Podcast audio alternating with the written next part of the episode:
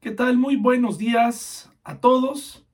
Qué gusto saludarles, qué gusto llegar a sus casas. Gracias por dejarme compartir con ustedes la palabra de Dios en este canal temporal. Las predicaciones, cuando este canal desaparezca, estarán en Spotify eh, para todos aquellos que quieran seguir escuchando eh, la palabra de Dios a través de mí.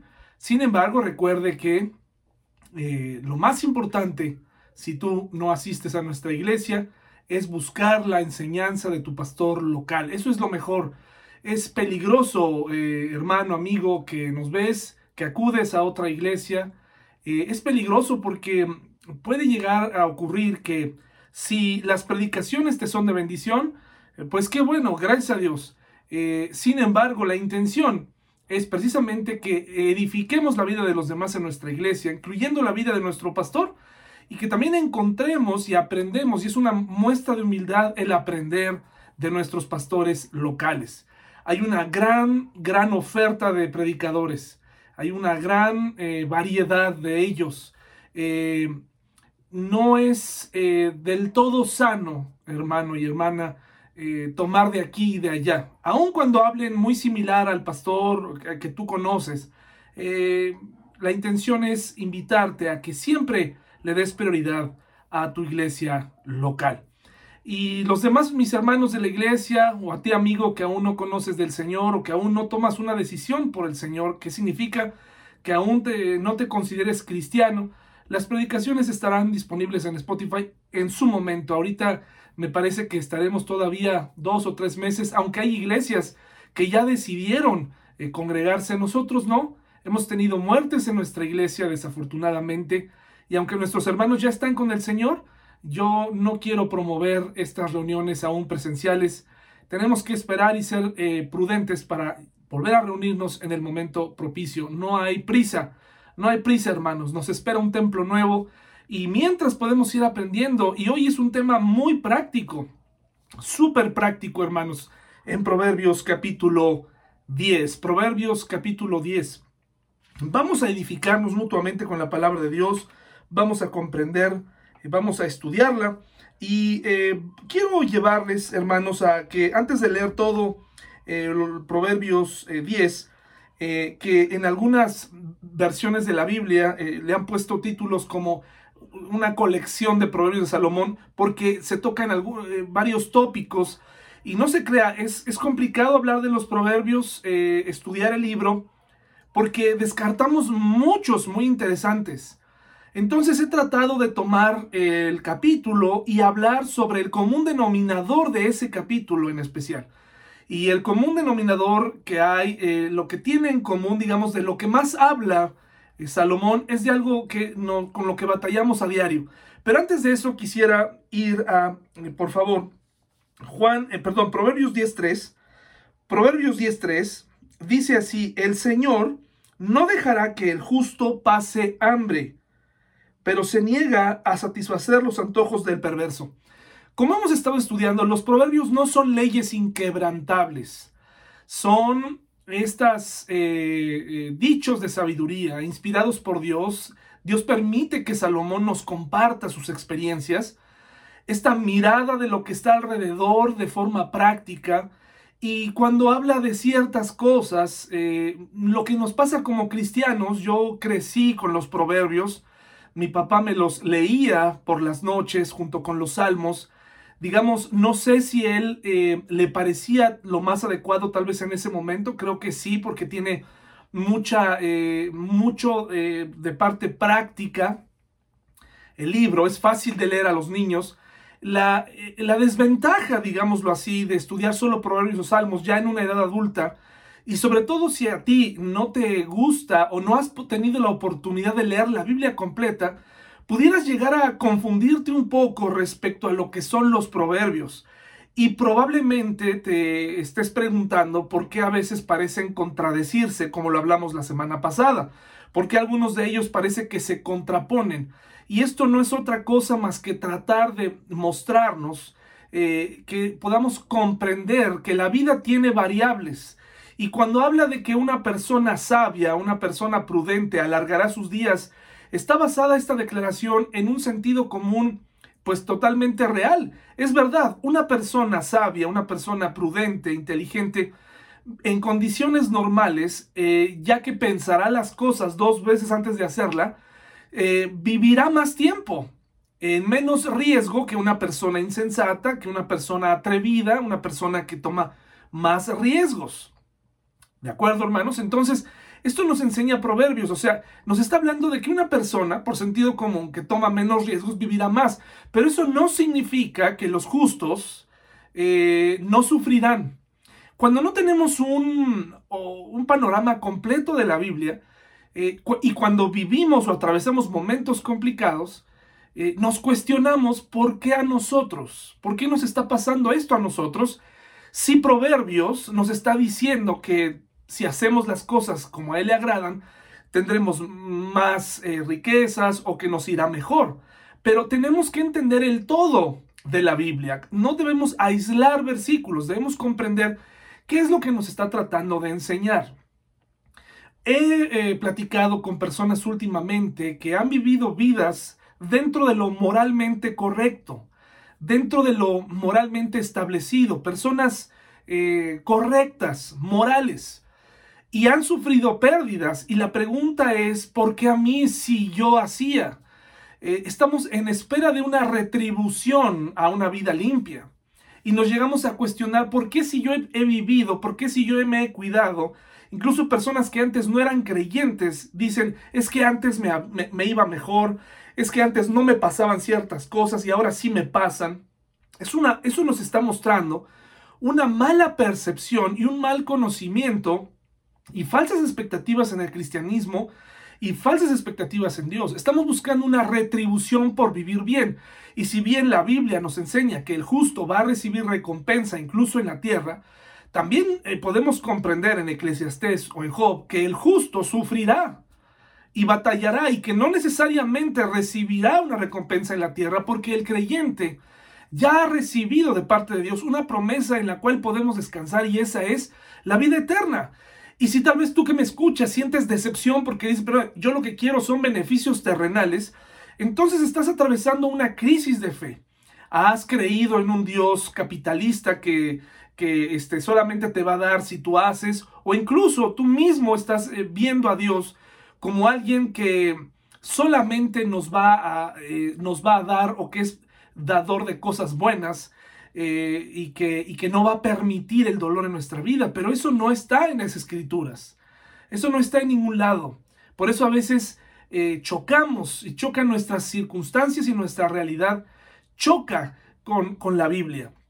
Porque no hemos entendido que efectivamente el justo, por sentido común, eh, vivirá más. Pero pudiera llegar a vivir una, una, persona justa, una persona moral, pudiera llegar a atravesar problemas, dificultades en esta tierra y eso no significa que Dios es malo o que Dios no nos ama. Pero esto es difícil de entender porque solamente queremos tomar de Dios las cosas buenas, solamente queremos que nos vaya bien. Y se nos olvida una, una, algo muy importante, ¿quiénes somos nosotros para que no nos pasaran estas cosas? ¿Quiénes somos nosotros? ¿Te has hecho esta pregunta? Tal vez ahí está el problema. Dentro de nosotros nos consideramos demasiado buenos, demasiado morales, que no merecemos ciertas cosas. Y la pregunta es, bueno, pero ¿por qué no? ¿Quiénes somos nosotros para quedar exentos? Y tal vez tu respuesta será, pues es que somos cristianos. Yo he creído y Dios cumplirá y Dios te librará, pero Dios también permitirá que vengan cosas. Vivimos en una época eh, como lo vamos a ver a continuación, de, del cristianismo que quiere con palabras resolver sus calamidades. Vivimos en una época en donde los cristianos quieren decretar, algunos cristianos, algunos quieren declarar, casi exigirle a Dios. Por ahí hay una, ya ven que hay una mezcla hoy en día en donde pues prácticamente cualquier persona ya puede pasar al púlpito y decir lo que quiera en algunas iglesias.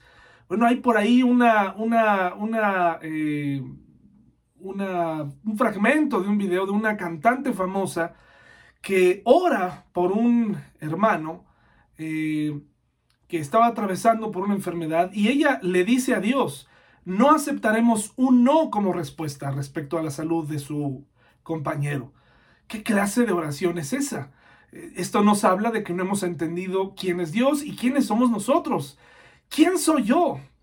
¿Quién soy yo, hermanos?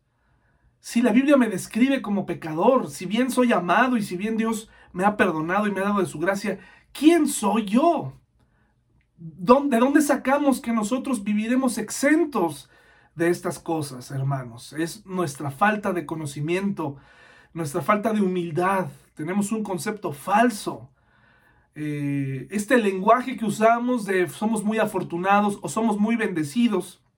Aquí en el canal hay una predicación acerca de esto porque a veces nos situamos en una posición de privilegio, ¿no? Cuando vemos la calamidad de otros, nos medimos con ellos y decimos, es que a mí no me va tan mal como a él, soy muy bendecido, como diciendo Dios, a él sí, en la ruleta de las calamidades le tocó la peor y, confundimos a la gente y, y, estamos confundidos nosotros respecto a quién es Dios. Dice Proverbios 10.3, el Señor no dejará que el justo pase hambre, pero se niega a satisfacer los antojos del perverso. Esto es, esto es en realidad.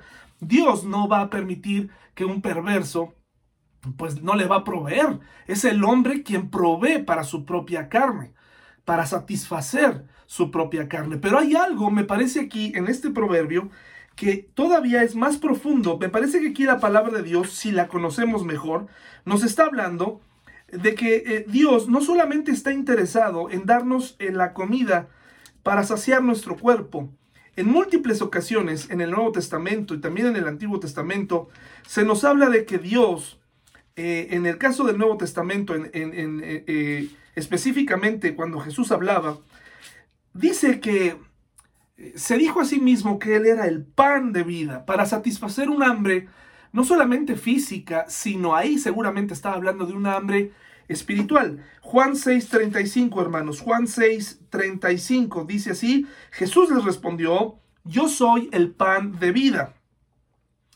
El que viene a mí nunca volverá a tener hambre, el que cree en mí no tendrá sed jamás. Es obvio que Jesucristo no estaba hablando de un pan eh, eterno, eh, físico, que una persona pudiera comer como un producto eh, o, un agua que nunca se agotara.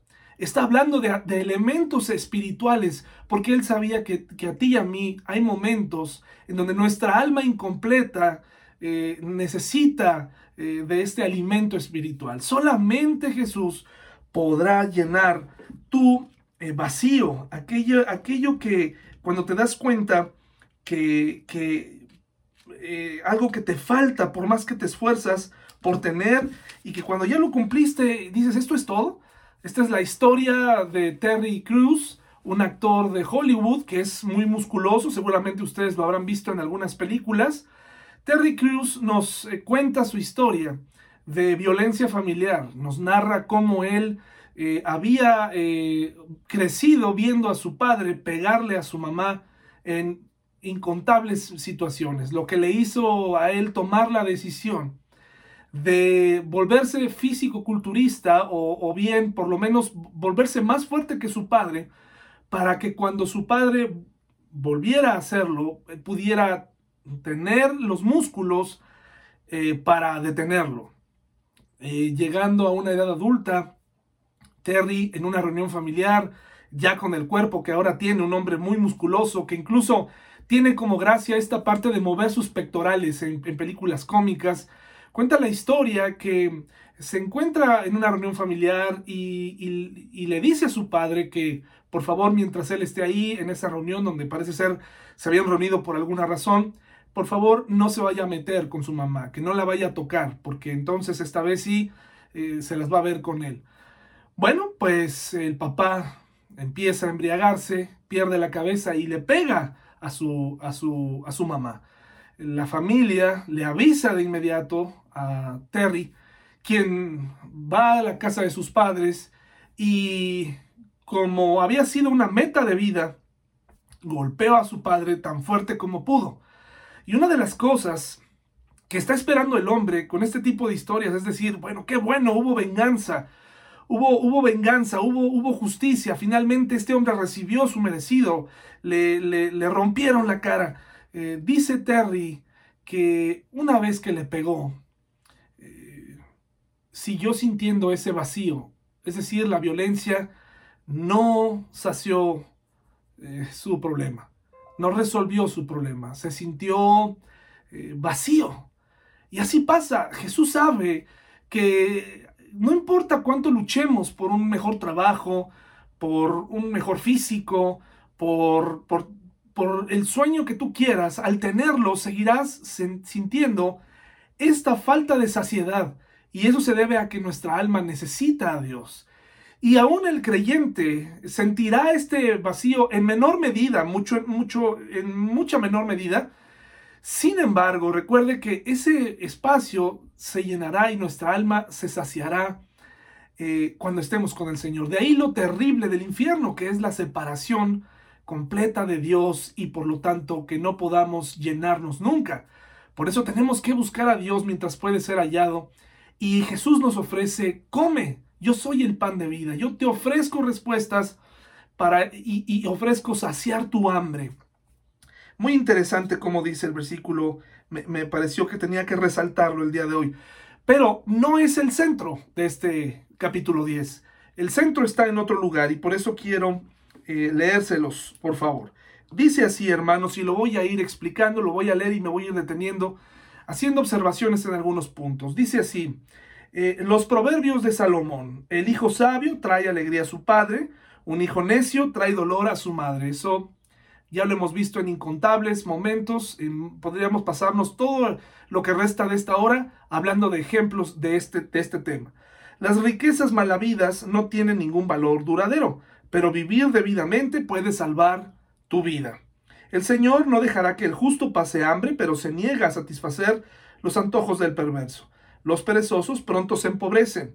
Los que se esfuerzan en su trabajo se hacen ricos. Estamos viendo lo que ya se nos ha hablado en Proverbios acerca de ser diligentes, de tener una actitud sabia y de tener sentido común. Pero me parece que no hemos hablado de, los, de este tema del que vamos a hablar a continuación. Dice, los perezosos pronto se empobrecen, los que se esfuerzan en su trabajo se hacen ricos, el joven sabio cosecha en el verano, pero el que se duerme durante la siega es una vergüenza. Los justos se llenan de bendiciones, las palabras de los perversos encubren intenciones violentas. Dice nuevamente, los justos se llenan de bendiciones, las palabras de los perversos encubren intenciones violentas, perversos. Un hombre está introduciéndonos esta palabra y está introduciendo algo que tal vez no habíamos hablado en Proverbios, el, poder de las palabras. Eh, recuerde lo que dice la palabra de Dios, de la abundancia del corazón habla la boca, de lo que tenemos, de lo que hemos vivido, de lo que escuchamos, de lo que permitimos, nos permitimos ver, leer, de eso habla nuestro corazón. Personas que están con mucha amargura reflejarán esto.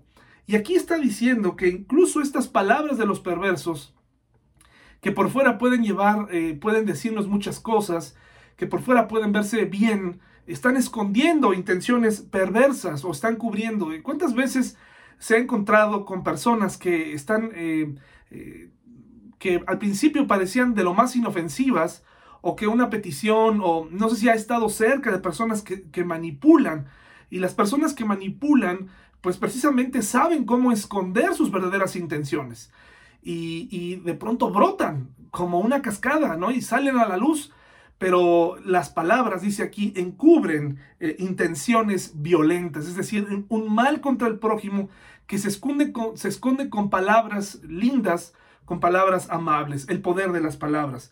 Dice, tenemos buenos recuerdos de los justos, pero el nombre del perverso se pudre. El sabio con gusto recibe instrucción, pero el necio que habla hasta por los codos caerá de narices. Nuevamente se nos habla aquí del hablar, del hablar. Hablar ahora, pero de más. Hablar para esconder, pero ahora nos dice hablando de más. Eh, siempre, siempre desde pequeño eh, crecí y, soy consciente de eso, no me da pena. Siempre hablaba de más. Cada vez que los amigos de mis hermanas y amigas venían a mi casa, yo hablaba de más, revelaba cosas de más, me encantaba estar en interacción. Era un niño, un adolescente que hablaba demasiado. Desafortunadamente y con el tiempo aprendí a la mala el problema de hablar de más. cuando estás en el trabajo, eh, yo siempre he trabajado en escuelas y me han tocado vivir ciertas auditorías y he aprendido a la mala. Una persona una vez me dijo, no le digas al auditor más de lo que ese auditor te está pidiendo. Pero yo no puedo ser así. Eh, si alguien me preguntaba algo, yo le respondía, le daba más detalles que ni siquiera me estaba preguntando. Entonces tenemos que aprender a hablar menos. Mi papá me regañaba mucho por decir, es que hablas de más, hablas mucho.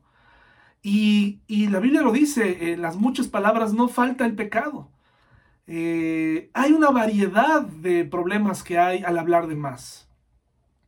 Dar demasiada información, eh, hablar demasiado, estar metido en chismes. Y es que el chisme, como ya lo hemos hablado, es delicioso, es, es una herramienta social. Nos gusta hablar de los demás, arreglar las cosas de los demás. Hay una ilustración muy linda, muy interesante de una persona que recibe una llamada de otra en donde le cuenta eh, algo indebido o algo malo o algo íntimo de un tercero. La persona que recibe la llamada le dice, oye, esto que me estás diciendo, ¿se lo puedo repetir a esta persona? Es decir, yo le puedo llamar y le puedo repetir lo que tú me estás diciendo. La persona que hizo la llamada le dice, no, no, no, no, no me parece conveniente, no me parece prudente. Pero entonces, ¿por qué? Porque probablemente estábamos exagerando lo que estábamos diciendo. Si la otra persona no puede escuchar lo que tú estás diciendo, puede ser que lo que estamos haciendo es solamente perpetuar un chisme. Es necesario, hermanos, que acabemos con la murmuración. La murmuración es un problema que acaba con las familias, que acaba con las iglesias. Termina eh, con la murmuración. No le des rienda suelta a la murmuración no permitas que lo que tú sabes, porque cuando queremos participar de un chisme, eh, queremos aportar. Ah, entonces decimos, ah, yo me acuerdo, sí, como que yo también noté esto, ¿verdad? Ah, con razón. Y a lo mejor no tenía nada que ver, pero así somos todos, yo me incluyo. Hay gente muy prudente en nuestra iglesia, gente que, con la cual te dirá, eh, hasta aquí paramos, ya no hablemos más de esto. Pero mm, a muchos de nosotros nos gusta hablar de los demás en mayor o en menor medida. Pero aquí nos dice, ¿verdad? Dice aquí, eh, el sabio con gusto recibe instrucciones, es decir, una persona sabia aprende a escuchar, eh, aprende a ser enseñada. Así deberíamos estar muchos de nosotros, eh, aprendiendo a escuchar. Pero el necio, que habla hasta por los codos, caerá de narices. Dice, las personas con integridad caminan seguras, pero las que toman caminos torcidos serán descubiertas. Quien guiña el ojo aprobando la maldad, causa problemas, pero una reprensión firme promueve la paz. El uso correcto de las palabras, aprender a reprender cuando es el momento. A nosotros, por lo menos a mí no me gusta ser reprendido. Una de las cosas que tal vez eh, muchas personas o, que yo mismo me he dado cuenta, que yo mismo, incluso a veces hasta le he dicho a mi esposa, cuando he querido eh, exhortarla, ¿no? Nos decimos mutuamente, bueno, ¿y a ti quién te llama la atención? ¿A ti quién te reprende? Ya no somos hijos de dominio, ya... Y me he dado cuenta lo mucho que me molesta ser reprendido. Lo mucho que me molesta cuando alguien me dice, oye, lo que estás haciendo está mal. Y es que llega a cierto momento en la vida en donde sentimos que ya pasamos ese, ese nivel de reprensión. Como que ya ahora aprendimos, como que ahora ya sabemos, como que ahora lo sabemos todo y ya no queremos ser reprendidos. Y cuando alguien nos hace una reprensión inmediatamente nos defendemos, nos ofendemos, hacemos a un lado a esa persona. Recuerdo eh, la iglesia a una, una, a una hermana. Eh, ustedes saben el lenguaje cristiano que usamos. Eh, y recuerdo que en alguna ocasión se le dijo a esta hermana, hola, qué bueno que viniste, qué bueno que estás aquí en la iglesia, te extrañamos. Esa fue la frase. Te habíamos extrañado. La hermana tenía como tres meses de no asistir y nos dio gusto verla de nuevo. Y se le dijo, te extrañamos. Y ella no lo tomó nada bien. Ella no dijo, oye, gracias por extrañarme. Oye, qué bien, ¿no? Ella lo que nos dijo fue, no me digan eso, por favor.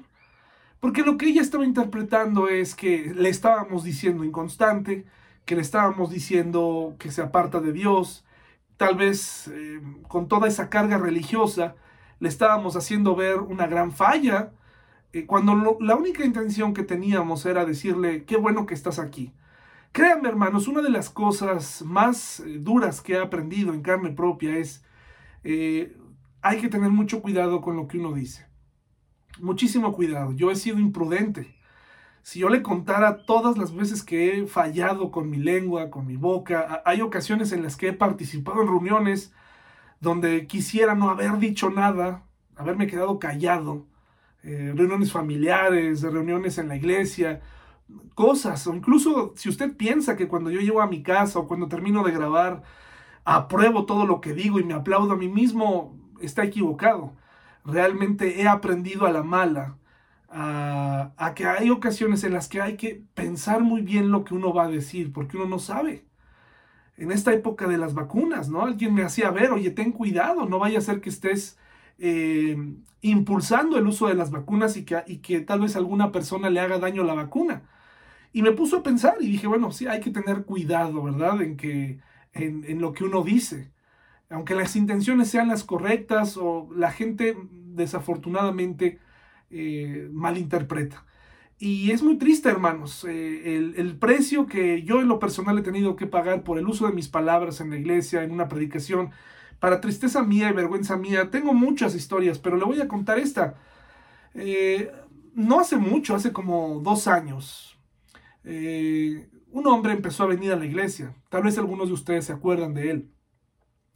Y en esa predicación, hermanos, eh, estábamos hablando del cuerpo, hablando, en un domingo cualquiera, este joven había estado viniendo a la iglesia, un joven, y recuerdo que este joven mm, buscaba los asientos de enfrente y, buscaba la palabra de Dios. Y entonces yo recuerdo que empecé a hablar eh, sobre cuidar nuestro cuerpo, cuidar cómo hacemos las cosas, etc. Y en una de esas yo hablé acerca de los tatuajes y yo les, les explicaba de la importancia de, pues, de pensar antes de hacernos algo así, que probablemente pueden dañar nuestro cuerpo para siempre. Entonces yo preguntaba y cuestionaba, ¿por qué tantos tatuajes? Hermanos, no tuve el cuidado de fijarme el caballero, el joven que se sentaba hasta enfrente, que tenía más o menos un mes de estar asistiendo fielmente, tenía los brazos llenos de tatuajes. Y yo pasé por, por alto este detalle. Yo no quería ofenderlo, pero inmediatamente tal vez toda la carga social que él ya tenía o con la que ha batallado durante mucho tiempo por sus tatuajes, yo la traje en el momento de la predicación nuevamente. Solamente esto me enseñó, tienes que ser sensible y tienes que tener cuidado. Si yo no hubiera visto sus tatuajes y se hubiera ofendido, probablemente eh, no hubiera habido razón para que él se ofendiera. Sin embargo, eh, yo lo estaba viendo, estaba viendo cómo estaba claramente ahí, yo, yo, yo sabía y se me fue y lo dije. Y así me ha pasado en otras ocasiones. Hay que ser cuidadosos con lo que decimos, sobre todo también en el, en el asunto familiar.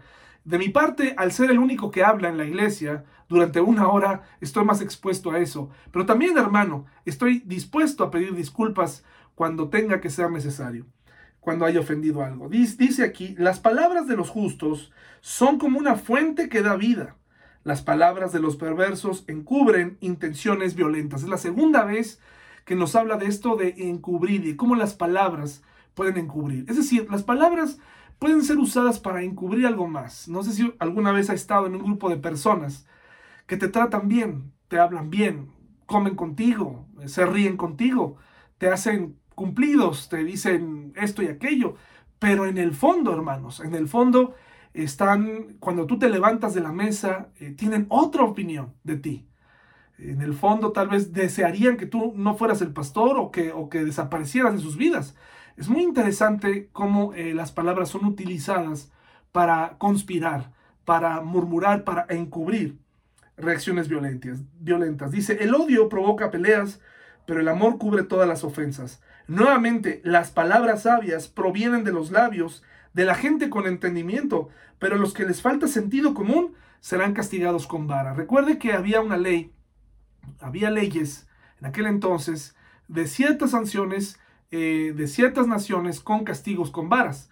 Eh, nosotros eh, estamos entendiendo aquí, o podemos entender aquí, que una persona imprudente será perseguida por la ley y recibirá la justicia en su espalda, recibirá lo que merecen sus palabras, ¿verdad?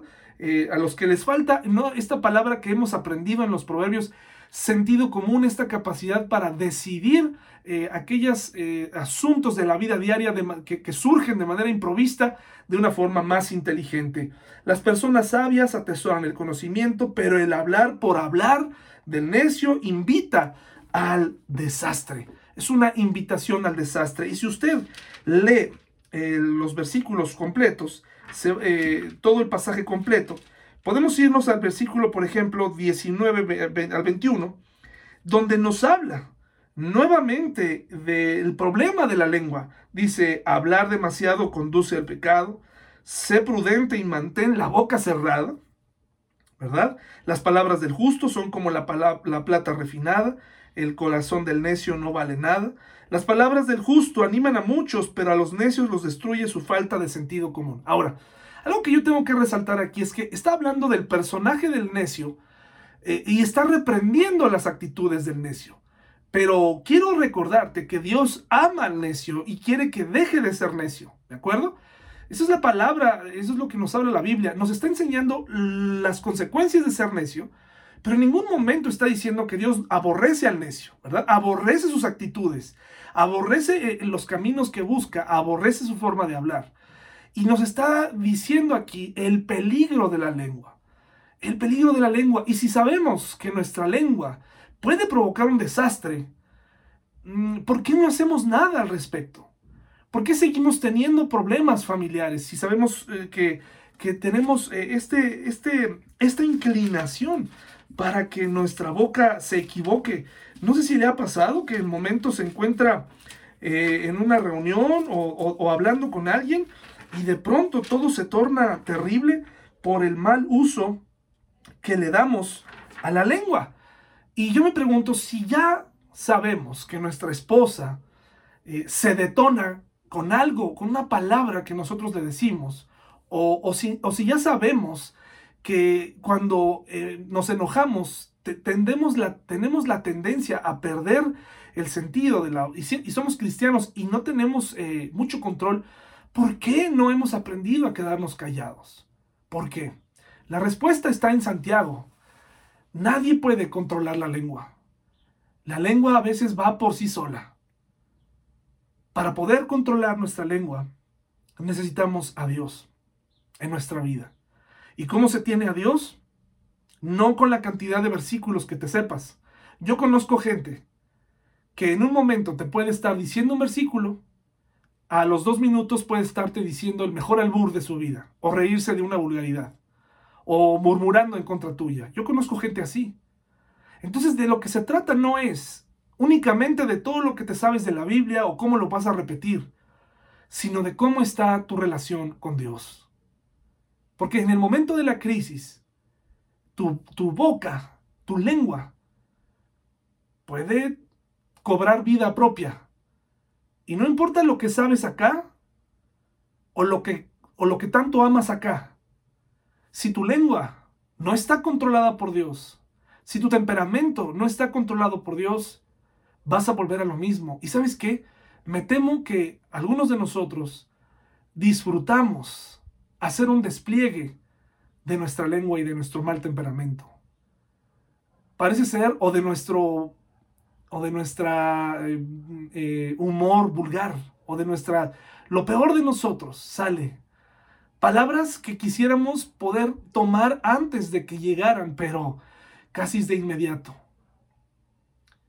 Si ya sabemos que hay ciertas bromas que lastiman, si hay ciertos dichos, personas que se hablan con apodos, que se faltan al respeto, personas que pelean siempre por lo mismo, matrimonios de años siempre discutiendo por lo mismo y dándole rienda suelta a su lengua como si pudieran controlarla. Me parece, hermanos, que la lengua, la lengua, por lo que veo aquí en Salomón, que es una preocupación constante para él, y que nos habla de los beneficios de mejor quedarnos callados. Ahora, quedarnos callados eh, es para evitar el desastre, pero se tiene que transformar también lo que yo estoy pensando antes de decir lo que voy a decir no sirve de nada si yo me quedo callado. Ayuda un poco, sí, ayuda un poco que yo no le diga tonto a mi hermano. Pero si yo sigo pensando en mi corazón que mi hermano es un tonto, que mi hermana es una tonta, entonces no ha cambiado algo dentro de mí. Sí, evité el desastre, pero lo que tiene que cambiar es, la raíz de lo que, lo que está en mi corazón.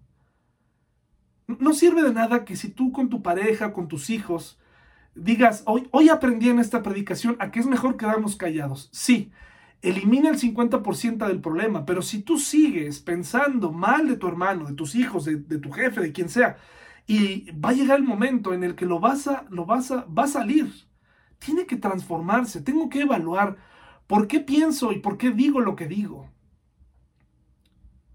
Es increíble cómo decimos amar a muchas personas y a la vez reservarnos pensamientos tan duros unos contra otros. Es increíble pensar que nos amamos tanto, pero por dentro digo, eh, eres un fracasado, eres esto y aquello, eres tonta, eres... A lo mejor no lo digo, pero eso no resuelve el problema. Dice Santiago 3, hermanos. Fíjense lo que dice Santiago 3 en esta porción muy interesante del 1 al 9.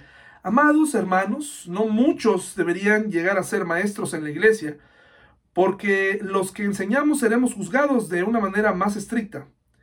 Es cierto que cometemos muchos errores, pues si pudiéramos dominar la lengua, seríamos perfectos, capaces de controlarnos en todo sentido. Es decir, aquí nos dice, no todos deberían enseñar porque tenemos un problema nos paramos a enseñar, nos paramos a decir y bajando de ahí eh, somos, eh, le damos rienda suelta a nuestra lengua. Dice, podemos hacer que un caballo vaya donde queramos si le ponemos un pequeño freno en la boca. También un pequeño timón hace que un enorme barco gire a donde desea el capitán, por fuertes que sean los vientos. De la misma manera, la lengua es algo pequeño que pronuncia grandes discursos. Así también una sola chispa puede incendiar todo un bosque. De todas las partes del cuerpo, la lengua es una llama de fuego. Es un mundo entero de maldad que corrompe todo el cuerpo. Puede incendiar toda la vida porque el infierno mismo la enciende. El ser humano puede domar toda clase de animales, aves, reptiles y peces, pero nadie puede domar la lengua. Es maligna e incansable, llena de veneno mortal. A veces alaba a nuestro Señor y Padre y otras veces maldice a quienes Dios creó a su propia imagen. Qué interesante, hermanos. Nos están eh, hablando sobre el peligro. Como en las cajetillas de los cigarros o como en ahora en las polémicas eh, etiquetas de nutrición que nos advierten de cuánta sal, cuánta azúcar. Que nos dicen cuidado porque esto te va a causar un daño. Esas etiquetas no aparecieron de la noche a la mañana, tal vez, y eso sería otro tema, eh, eh, son demasiado generales, porque la nutrición pues tiene que ser distinta para cada persona, ¿verdad? No todos somos iguales. Sin embargo, esto es una manera de advertirnos lo que nos va a pasar con nuestra presión arterial, con la diabetes. ¿Por qué? Porque esta pandemia demostró en el mundo cómo estaba nuestra salud, cómo estaban realmente porque por lo que estábamos comiendo. Pero me he dado cuenta que no importa cuánto nos adviertan, cuánto hayas escuchado esta predicación de mí o de alguien más, todos seguimos cometiendo el mismo error. La lengua sigue haciendo de nuestra vida un desastre. Y eso tiene que parar. La única persona que puede que puede, hermanos, ayudarnos a cambiar esto es Dios, así de sencillo.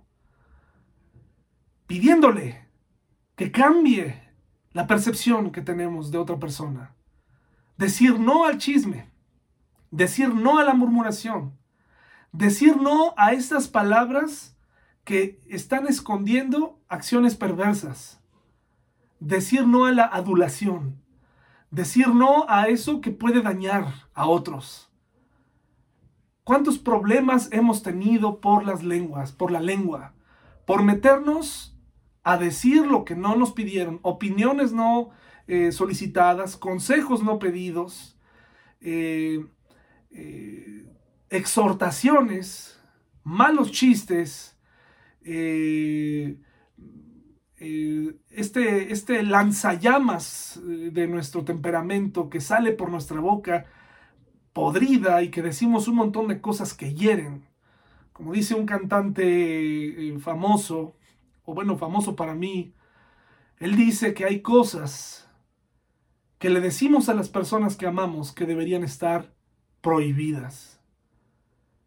El proverbio número 10, o el capítulo número 10 de Proverbios, tiene como común denominador el problema de las palabras.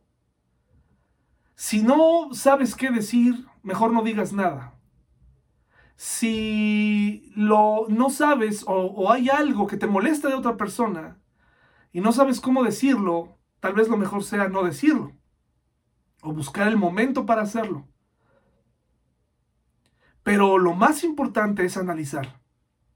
¿Por qué lo voy a decir? Hay personas que no se dan la oportunidad de conocer a los demás y los tienen etiquetados. ¿Cuántos problemas has tenido en tu familia a consecuencia de la lengua? Opiniones, percepciones, cosas que se te ocurre decir, reprensiones, eh, exhortaciones. Es muy fácil hablar, hermanos. Es muy fácil hablar. Y a veces algunos han dominado el arte de quedarse callados y acumular y de pronto estallar. O no decir nada, pero en el fondo ocultar y pensar cómo quisiera estar divorciada de ti, cómo quisiera estar divorciado de ti, te odio, te detesto. No te digo nada porque no quiero tener problemas, pero en el fondo quisiera que te fueras. Eso tiene que cambiar. Proverbios 10 nos da a través del escritor una lección nuevamente acerca de la lengua. Cuida lo que dices, cómo, cuándo. Vuélvete un experto en el uso de tus palabras. Que no te quedes callado porque no quieres que la otra persona sepa tus verdaderas intenciones o que no quieras lastimarla para no tener una mala Navidad o para no tener o que no se arruine tu cumpleaños, sino que verdaderamente aprendamos a soportar la reprensión sincera, porque acuérdate lo que dice el proverbio. Eh, el, el amor cubre las faltas. Si tú observas que tu hermano está haciendo algo mal, que tu hermana está haciendo algo mal, cúbrelo con faltas porque dice el proverbio, el odio provoca peleas. El odio provoca discusiones y debates. Hermano, pidámosle a Dios que controle este pequeño miembro que trae tanto mal. Que tengan una buena semana y nos vemos el miércoles, hermanos. Hasta luego.